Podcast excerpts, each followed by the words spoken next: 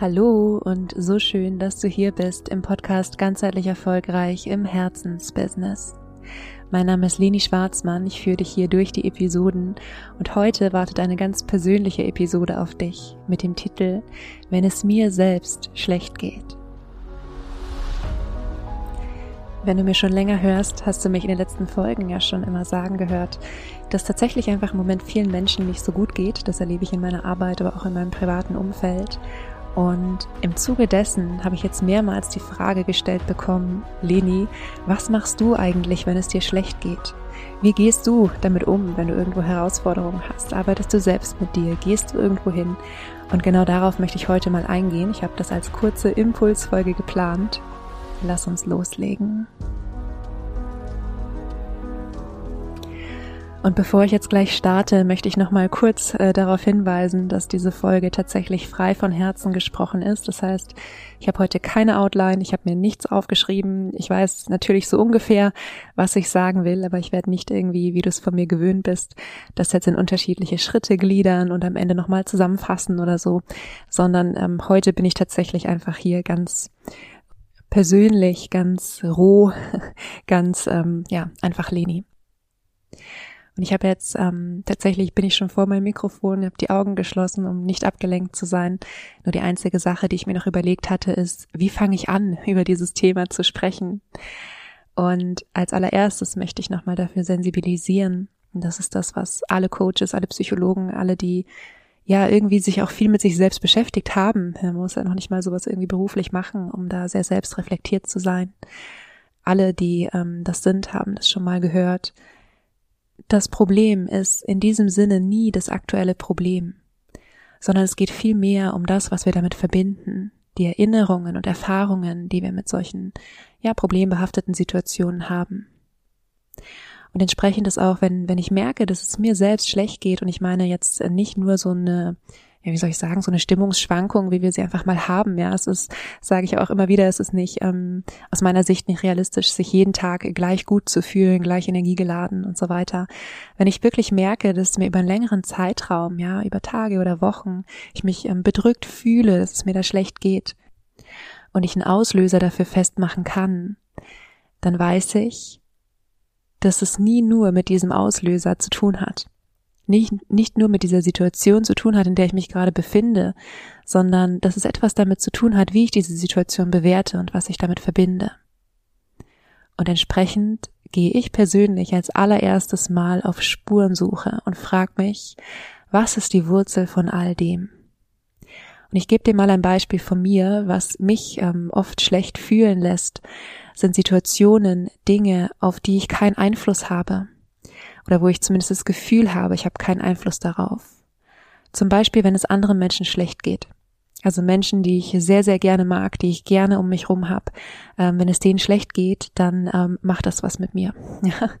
Und die erste, die erste Sache, die ich mich dann zum Beispiel frage oder in diesem Beispiel, von dem ich jetzt erzähle, gefragt habe, ähm, ist tatsächlich, was ist hier, ähm, warum ist es schwierig für mich? Was macht es mit mir? Was ist gerade lebendig in mir an Gefühlen, äh, wenn es Menschen um mich herum einfach äh, schlecht geht? Ich könnte ja auch sagen, ähm, das ist der ganz normale Lauf des Lebens, ja. Weil, wir haben ja schon festgestellt, es ist unrealistisch, dass es jedem in jedem Moment gleich gut geht. Und natürlich bin ich auch ähm, ein sehr sensibler Mensch, ja, ein sehr mitfühlender Mensch. Das ist was, was es uns, ähm, was eine wunderschöne Gabe ist. Ich könnte meinen Job definitiv nicht so machen, wie ich ihn mache, wenn ich das nicht wäre. Und gleichzeitig ist es was, was es uns auch manchmal in solchen Situationen ein bisschen schwierig macht, weil wir tendenziell so ein leichtes Abgrenzungsthema mit uns äh, mit uns tragen, ja, ähm, ohne es jetzt zu stark verallgemeinern zu wollen.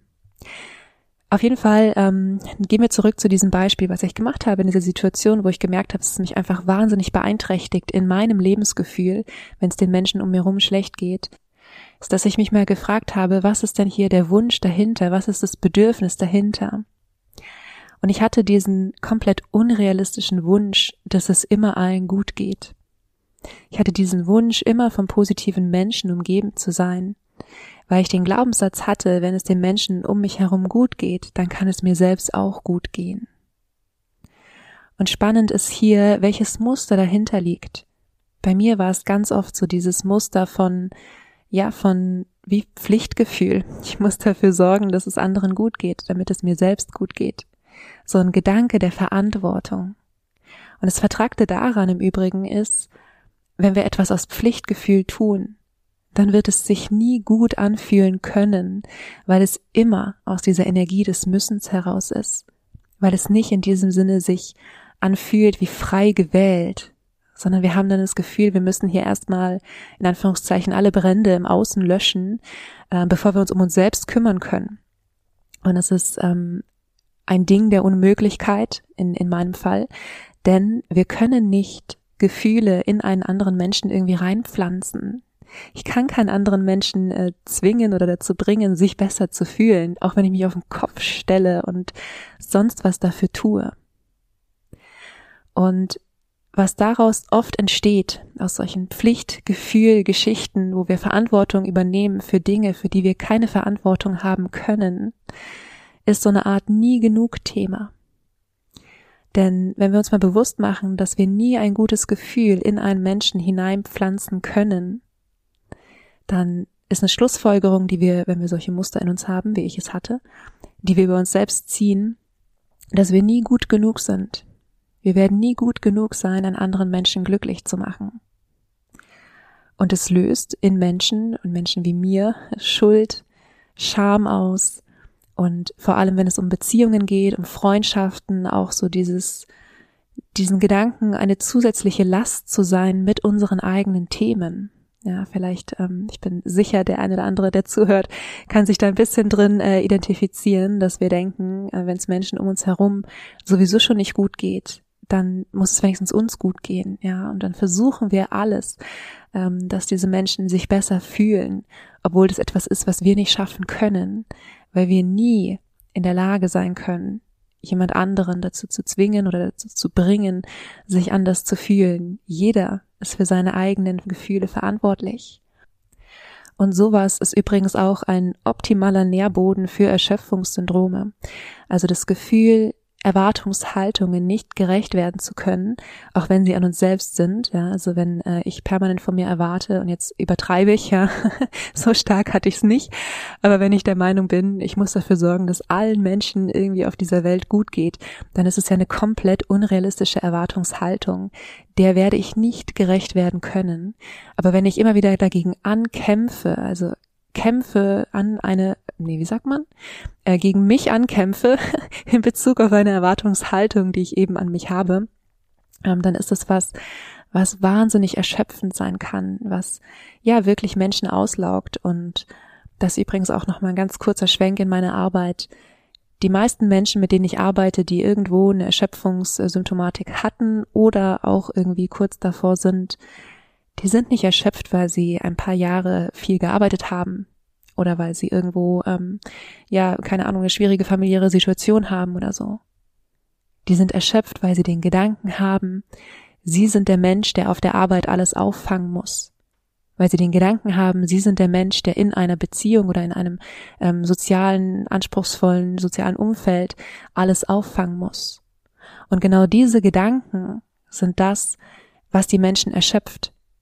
Und wenn die den Job wechseln würden, dann würden sie mit hoher Wahrscheinlichkeit in einem neuen Job, wenn sie diesen Gedanken, dass sie dort alles auffangen müssen, weiter in sich tragen, irgendwann wieder an diesen Punkt kommen. Aber das ähm, nur als, äh, als kurzer ähm, Einblick, weil es gerade irgendwie aus mir raus wollte. Ähm, ich gehe geh mal zurück zu mir, hole mich mal zurück zu mir. Ähm, auf jeden Fall, worauf ich hinaus wollte, ist, das Problem ist nie das Problem. Und das Erste, was ich mache, wenn ich mich schlecht fühle, ist auf Spurensuche zu gehen und mich zu fragen, was ist denn das Problem, das Wahre? Was ist die Wurzel von all dem? Und die Frage, die sich dann danach natürlich aufdrängt, ist die Frage, wie kann ich diese Wurzel verändern? Und das ist eben die Arbeit an den darunterliegenden Mustern.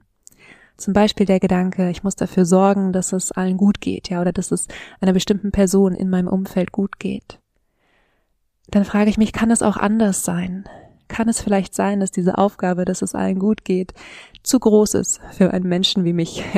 kann es sein, dass ich nicht von meinem Wohnzimmer aus die gesamte Welt retten kann? Und wenn ja, was hat das für Implikationen? Und dann arbeite ich auch an dem Gefühl dahinter. Ja, also was ist das Gefühl, das auftritt, wenn es meinen Lieblingsmenschen nicht so gut geht? Bei mir persönlich ist es Hilflosigkeit. Es ist Ohnmacht. Das sind für mich selbst tatsächlich die schwersten Emotionen überhaupt. Also lieber habe ich Schmerzen, lieber habe ich, ähm, was weiß ich, als mich hilflos und ohnmächtig zu fühlen. Ähm, und entsprechend arbeite ich dann mit diesen Emotionen und Tools, die ich da für mich sehr gerne verwende, ist das innere Team, ja, mal zu schauen, ähm, was sind die also vielleicht, ich weiß gerade gar nicht, ob ich schon mal in der Podcast-Folge über das innere Team gesprochen habe. Es ist ein so, so wertvolles Tool. Alle Systemiker, ähm, die mir zuhören, werden das kennen. Und ich selbst habe es gelernt nach ähm, Dr. Hermann Küster oder von Dr. Hermann Küster, der es nach Arthur Wittemann ähm, lehrt sozusagen. Wir hatten wahnsinnig viele Erkenntnisse alle in der Ausbildung. Ähm, genau, aber darum geht's jetzt nicht, sondern einfach nur, um dir einen Einblick zu geben. Es geht darum, dass wir unterschiedliche Anteile in uns haben mit unterschiedlichen Bedürfnissen so entstehen übrigens auch Ambivalenzen. Das kennst du bestimmt, dass du auf einer Seite etwas möchtest und auf der anderen Seite möchtest du es nicht. Ja, also gerade auch äh, in der Selbstständigkeit oder vielleicht bist du vor der Selbstständigkeit und ein Teil von dir möchte selbstständig sein und ein anderer möchte es nicht. Und dann kann man sich eben wie unterhalten mit diesen einzelnen Anteilen. Und das ist was, was ich mit mir selbst mache, was ich natürlich auch mit meinen Klienten mache. Und auch ich suche mir manchmal einfach Unterstützung in Form von Coaches, in Form von Supervision. Und auch dort ähm, bin ich oft bei Menschen, die auch mit dem inneren Team arbeiten, nochmal auf eine bisschen Art, bisschen andere Art, ähm, als ich selbst es tue. Ähm, ja, wie arbeite ich noch mit dem Gefühl dahinter? Jetzt in dem Fall ähm, am Beispiel der Hilflosigkeit. Ähm, ich nutze sehr gerne auch Yoga zur Emotionsregulation, wie du dir wahrscheinlich denkst. Ähm, vor allem auch Yin-Yoga hat so dieses, ähm, diese, wie sagt man, die Qualität, dass man sich danach angenehm leer fühlt. Nicht mehr so voll mit Emotionen, denn ich gehöre zu den Menschen, wenn ich voll mit Emotionen bin, dann dann wird's schwierig, ähm, irgendwas noch in mich reinzukriegen, sag ich mal. Ja, das ist dann wie Wasser in ein volles Glas schütten. Und ich brauche dann erst ein, eine Art Ventil, um loslassen zu können, bevor ich mich wieder konstruktiv mit etwas auseinandersetzen kann. Und dann ist für mich Yoga natürlich auch ähm, eine ganz wunderbare Möglichkeit. Und was ich dann auch mache, natürlich mit mir selbst, ist ähm, stabilisierend zu arbeiten. Das heißt, mich zu fragen, was würde jetzt helfen? In der nächsten Situation, in der ich mich hilflos fühle, wie möchte ich dann reagieren? Wie möchte ich aus dieser Situation rausgehen? Das kann zum Beispiel sein, dass ich ganz klar darin bin, ich kann niemanden grundsätzlich alleine dazu bringen, sich anders zu fühlen das muss der Mensch dann schon auch selbst wollen, ja. Aber ich habe in jedem Moment die volle Verantwortung für meine eigenen Gefühle. Ich kann mich erinnern daran, woher ich dieses Gefühl kenne und kann entscheiden, dass die Vergangenheit nicht die Zukunft ist. Ich kann, das muss ich jetzt natürlich sagen, als Yogalehrerin und Achtsamkeitstrainerin, mich immer wieder darauf besinnen, dass ich im Hier und Jetzt bin.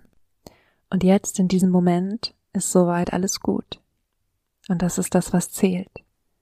Und keiner von uns weiß, was morgen ist. Keiner von uns weiß, was in einem Jahr ist. Und meine Erfahrung ist, ein großer Teil von Hilflosigkeit und Ohnmacht kommt aus Gedanken, die wir über die Vergangenheit oder über die Zukunft haben. Und natürlich, wenn ich sage, dass ich im Hier und Jetzt bin, dann heißt es nicht, dass im Hier und Jetzt gerade alles perfekt ist. Das ist kein Leugnen von Herausforderungen, die es gerade gibt. Es ist nur ein sich besinnen darauf, dass es keinen Sinn macht, jetzt gerade sich Gedanken darüber zu machen oder sich in Gedanken zu verlieren über etwas Vergangenes oder etwas Zukünftiges. Denn ich glaube, am Ende des Tages, wenn wir auf unser Leben zurückblicken, also ich meine ganz am Ende des Tages, dann wird eine Frage unsere Gedanken dominieren, nämlich, habe ich mein Leben genossen?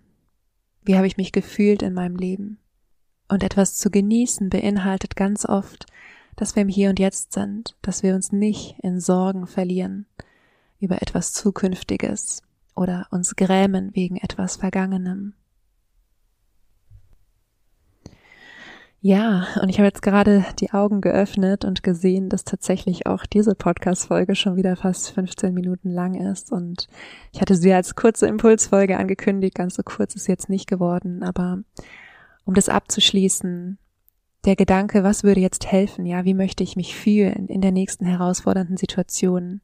Ist oft einer, der sehr hilfreich ist, weil wir uns vorstellen können, dass wir dann wie eintauchen in diese Identität von uns, die genau so konstruktiv und so ähm, ja anders oder positiver mit Herausforderungen umgeht. Und ich hoffe, du hast ähm, ein bisschen einen Einblick bekommen, wie ich äh, mit mir selbst vorgehe. Natürlich ist es ähm, bei meinen Klienten, ja, manchmal ist es auch in die Richtung, manchmal ist es auch ein bisschen anders. Das ist auch immer sehr abhängig davon, welche Themen die natürlich mitbringen und wo die auch stehen, ja, ob die sich ähm, da schon viel Gedanken drüber gemacht haben oder auch das kommt manchmal vor, dass Menschen zu mir kommen und sagen, ähm, ja, Leni, mir geht's nicht so gut, ich weiß nicht warum. Und dann bin ich natürlich erstmal noch ähm, deutlich explorativer unterwegs, als jetzt, ähm, wie ich mit mir selbst umgehe, wenn es mir nicht so gut geht. Trotzdem hoffe ich, du hast einen Einblick bekommen, vielleicht auch die eine oder andere Inspiration für dich mitgenommen. Und wenn es jetzt irgendwie viel war hier heute, dann ähm, ist, glaube ich, die, die wichtigste Sache, die du mitnehmen kannst. Das Problem ist nie das Problem, es ist immer das, was du damit verbindest. Und es macht oft so viel Sinn, mal auf Spurensuche zu gehen und zu schauen, was ist das, was du damit verbindest? Welche Gedanken über dich selbst, wie du zu sein hast, was du zu tun hast, verbirgen sich vielleicht in diesem Thema? Und welcher Anteil von dir spricht hier gerade und braucht vielleicht auch mehr Unterstützung? Ja, und wenn du ähm, da dir auch noch mehr Unterstützung wünschst und dir vorstellen kannst, mit mir zusammenzuarbeiten, dann kannst du sehr, sehr gerne mir einfach eine Mail schicken. Den, ähm, die Mailadresse findest du in den Show Notes. Und ansonsten möchte ich hier für den Moment einen Punkt machen. Ich wünsche dir eine wunderschöne Woche. Vergiss nicht glücklich zu sein. Deine Leni.